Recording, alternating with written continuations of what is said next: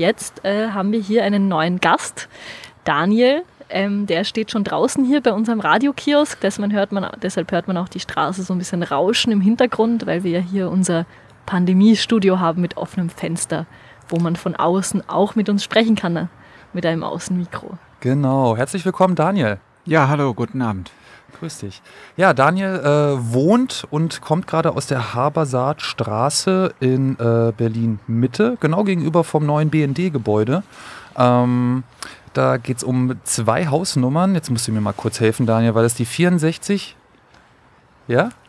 Es sind um vier Hausnummern es sind sogar. insgesamt fünf. Fünf. Die Habersaat 40, 42, 44, 46 und die 48. Ja, also das heißt eine ganze Menge Hausnummern. Was verbirgt sich denn hinter diesen Hausnummern eigentlich? Ja, dieser Wohnblock in der Habersaatstraße ist das ehemalige Mitarbeiterhaus der Charité, 1984 gebaut. Es sind 106 Wohneinheiten und äh, es ist das, die ehemalige Papageienplatte. Das Haus heißt Papageienplatte, weil es eben äh, ein Plattenbau ist, der Wohnbauserie 70, 1984 gebaut und jeder Aufgang hatte eben eine andere Farbe, eine andere Kachel und deswegen hat man eben gesagt, das ist ein Papageienhaus. Das sieht eben von außen aus so bunt und farbig. Und ähm, das sieht man heute nicht mehr, weil es nämlich äh, nach dem Verkauf äh, vom Land Berlin 2006, dann äh, 2007, 2008 umfänglich energetisch saniert wurde. Das heißt, es gab so eine hässliche Wärmeschutzverbundsystem mit so Styroporplatten da dran und dann so ein Einheitsanstrich und das sieht jetzt von vorne bis hinten wohl eher aus wie ein Verwaltungsgebäude oder wie ein äh, Krankenhaus oder wie auch immer. Also es gab dann 350 neue Fenster und daran sieht man schon, dass es ein bisschen größer ist. Es ist also in so einem L-Bau äh, so ein Haus, was der Straße entlang läuft und dann mit den fünf Hausnummern und dann so ein Stück um die Ecke geht mhm. in diesen Kessel hinterm Naturkundemuseum. Genau, äh, also 350 Fenster, über 50 Wohneinheiten, über 50 Wohnungen sozusagen, hast du schon gesagt. Ähm, wir haben auch schon ein bisschen anklingen lassen, es ist genau die Zeit, in der das verkauft wurde, in der in Berlin en vogue war, sozusagen zu privatisieren und äh, den ganzen Wohnungsbesitz abzustoßen. Jetzt ist natürlich so, es sind so viele Hausnummern, es sind so viele Wohnungen, so viele Fenster, aber aus diesen Fenstern gucken gar nicht so viele Leute raus. Es sind im Moment nur noch rund ein Dutzend, hast du mir erzählt, die eigentlich noch dort wohnen. Und das hat auch was mit dem neuen Eigentümer zu tun, der eigentlich anscheinend gar nicht so das Interesse daran hat, dort irgendwie äh, Wohnraum, günstigen Wohnraum irgendwie äh, zu erhalten, oder?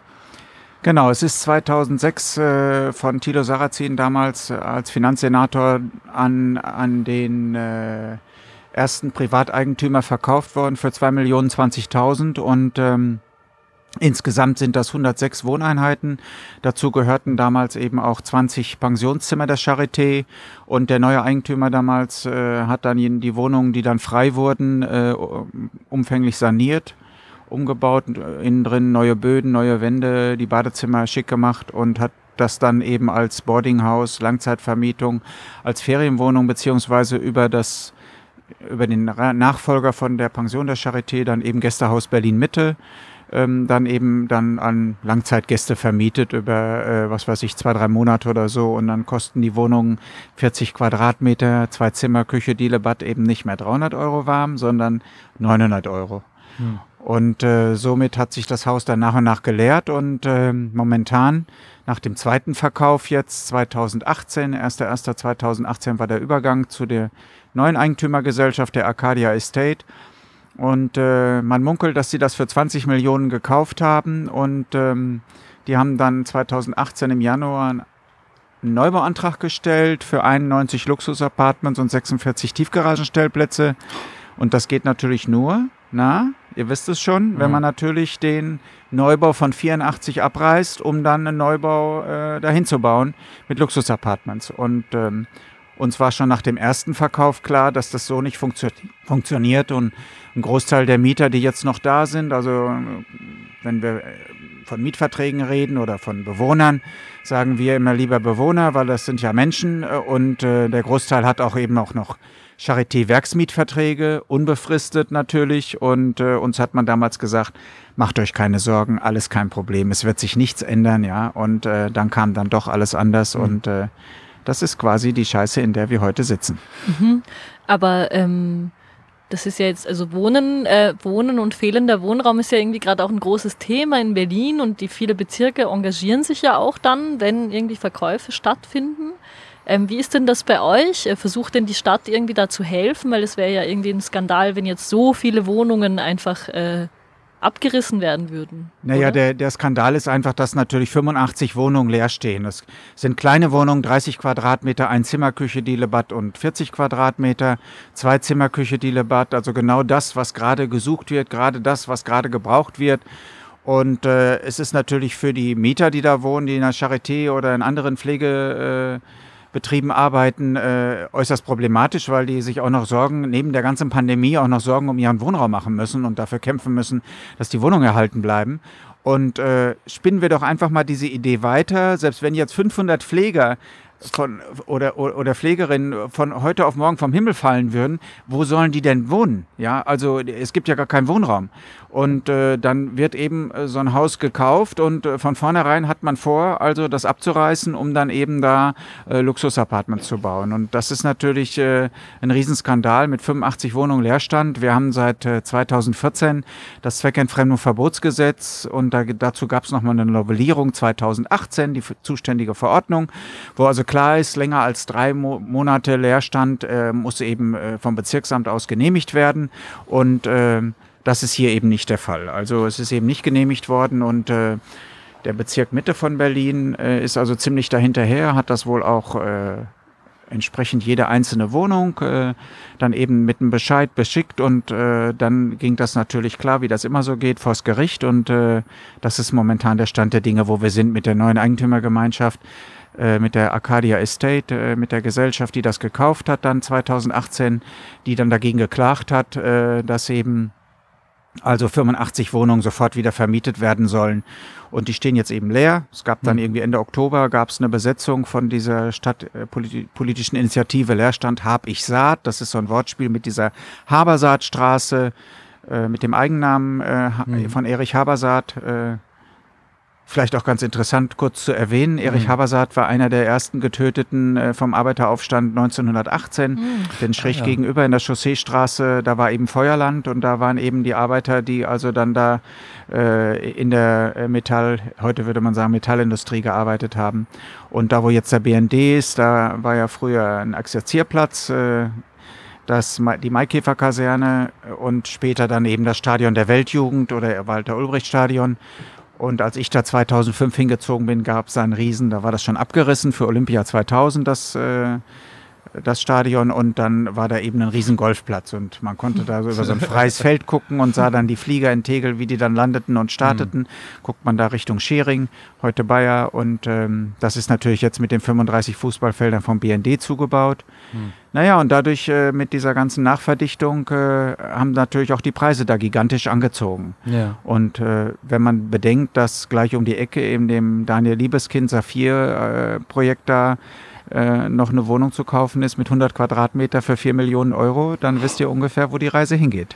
Ja, das ist total abgefahren, diese Haus, diese, diese Preise und alles, da wird mir ja, ganz schön. Ja, also ich bin, wollte eigentlich noch mal was dazu sagen, was du am Anfang gesagt hast, dass es verkauft wurde von Tilo Zarazin für, weil eben auch Jenny von Deutsche Wohnen und Co. enteignen vorhin erwähnt hat in dem vorigen Interview, ähm, wie billig teilweise die, die Wohnungen verkauft wurden und du meintest, die, die, diese Gebäude wurden verkauft für 2 Millionen 200.000. Genau, 2 Millionen äh, 20.000 und das sind bei 5.100 Quadratmeter Wohnfläche bedeutet das nach Adam Riese unter 400 Euro den Quadratmeter. Ja, und das ja. ist natürlich der absolute Horror. Vollkommen verrückt. Meine Berlin war damals völlig pleite und die, da hieß es dann immer weg mit den Häusern, ja. ja. Und äh, wir sind natürlich auch nicht gefragt worden, ob ja. wir da äh, eine Wohnung für 20.000 Euro eine Wohnung kaufen wollten, ja. Ich meine, bei 100 Wohnungen kann man sich das alles ganz leicht ausrechnen. Das wäre pro Wohnung 20.000 Euro gewesen. Und äh, was weiß ich, mhm. es wäre natürlich super günstig gewesen, ja. Also äh, und jetzt heißt es von wegen, äh, ihr müsst da raus. Also äh, wir wollen abreißen und neu bauen und ob ihr da noch einen Platz kriegt und wir zahlen jetzt Mieten zwischen 3,50 Euro und 5,50 Euro warm mit diesem Charité-Werksmietvertrag und ähm, Das wäre dann mit dieser Deckelungsgrenze von der Zweckentfremdung dann äh, 7,92 Euro.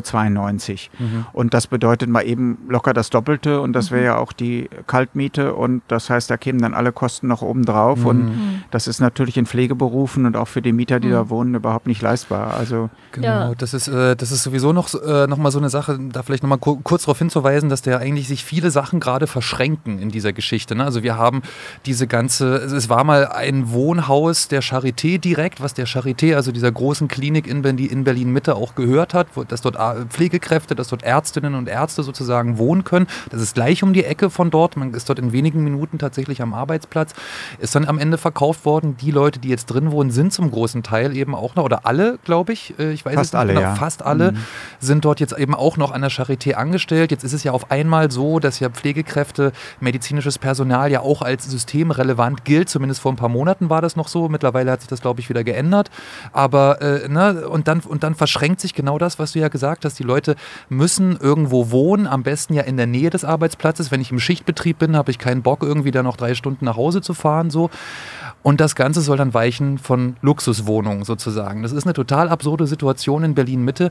Und du hast gesagt, du wohnst seit 2005 dort. 2006 wurde es verkauft. Das heißt, du bist ja eigentlich im Häuserkampf, seitdem du eigentlich dort wohnst, oder? Genau, seit 14 seit Jahren. Seit 14 Jahren. Genau. Wir haben damals die Interessengemeinschaft Habersatzstraße gegründet, weil uns klar war, wenn das privatisiert wird, also da wird nichts bei dem bleiben, auch wenn Thilo Sarrazin damals gesagt hat, es ändert sich nichts, Kauf bricht Miete nicht, also für die Mieter wird sich nichts ändern. Aber uns war völlig klar, dass das also äh, dann mit harten Bandagen weitergeht und äh, da gab es ja viele Übergriffe, also äh, äh, neben dem Brandanschlag 2018 hatte man auf mein Auto geschrieben, ausziehen oder brennen. Ich bin ja Sprecher des, äh, der, der, der, äh, des Mieterrates äh, der Liegenschaft und auch äh, Vorstand von der Interessengemeinschaft Habersaatstraße und äh, dann hat sich das irgendwie so ein bisschen an mir äh, festgemacht und dann hieß es eben ausziehen oder brennen. Ich habe das in den Wind geschlagen und dann brannte eben äh, im September 2018 freitags mittags um 13 Uhr am helllichten Tage vor eines dieser Sicherheitsbüros vom BND äh, erst mein Auto und daneben dann noch sind dann noch zwei Auto, weitere Autos abgebrannt. Krass. Oh Mann, ey, das sind ja Krasse echt, Geschichte. Das sind frühkapitalistische Verhältnisse fast schon. Genau, es gab dann sagen. auch mal äh, vielleicht noch ein anderes Beispiel. Jetzt haben wir mhm. ja noch Winter. Ich meine, wenn jetzt gerade auch gerade Frühlingseinbruch ist, aber mhm. es gab dann äh, irgendwie, äh, sind wir dann mit Protokoll rumgelaufen. Ich hatte ja eben schon gesagt, 350 Fenster.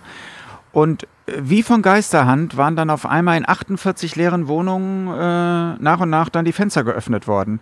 Das heißt also, wenn du die Wohnung da drüber oder daneben anhast und auf einmal bei Minusgraden ab November dann über den Winter die Fenster offen stehen, teilweise sperrangelweit, dann ist natürlich klar, äh, mhm. dann wird's bitter, ja. Also dann ist das fast wie Wohnen äh, draußen, äh, nur dass mhm. du noch äh, vier Wände rundherum hast. Und mhm. bei einem waren im Schlafzimmer, glaube ich, sechs Grad plus mhm. bei Krass. starken Minusgraden. Krass. Und äh, wir haben dann auch die, äh, das Wohnungsamt ins Boot geholt und dann äh, bevor dann die Besichtigung irgendwann im Januar soweit war, äh, waren dann über Nacht auch in 15 Wohnungen die Fenster wieder geschlossen worden. Ja.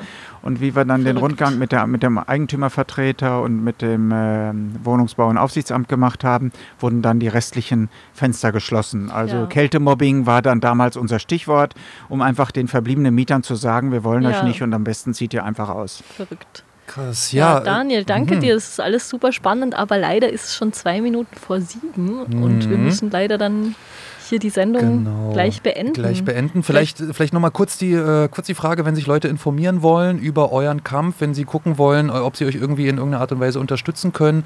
Finden die euch im Internet irgendwie? Oder es Möglichkeiten? Ja, die finden uns auch im Internet. Und zwar äh, haben wir äh, zwei Twitter-Accounts, einmal Neue Heimat Mitte und einmal von der IG Habersatzstraße, also Interessengemeinschaft Habersatzstraße. Da kann man das finden auf dem Twitter-Account beziehungsweise auch bei Blogspot äh, IG Habersat und das findet man. Wenn man bei YouTube Habersatzstraße eingibt, gibt es tausend Beiträge. Okay, super. super. Ja, vielen dir, Dank, lieber, lieber Daniel. Daniel.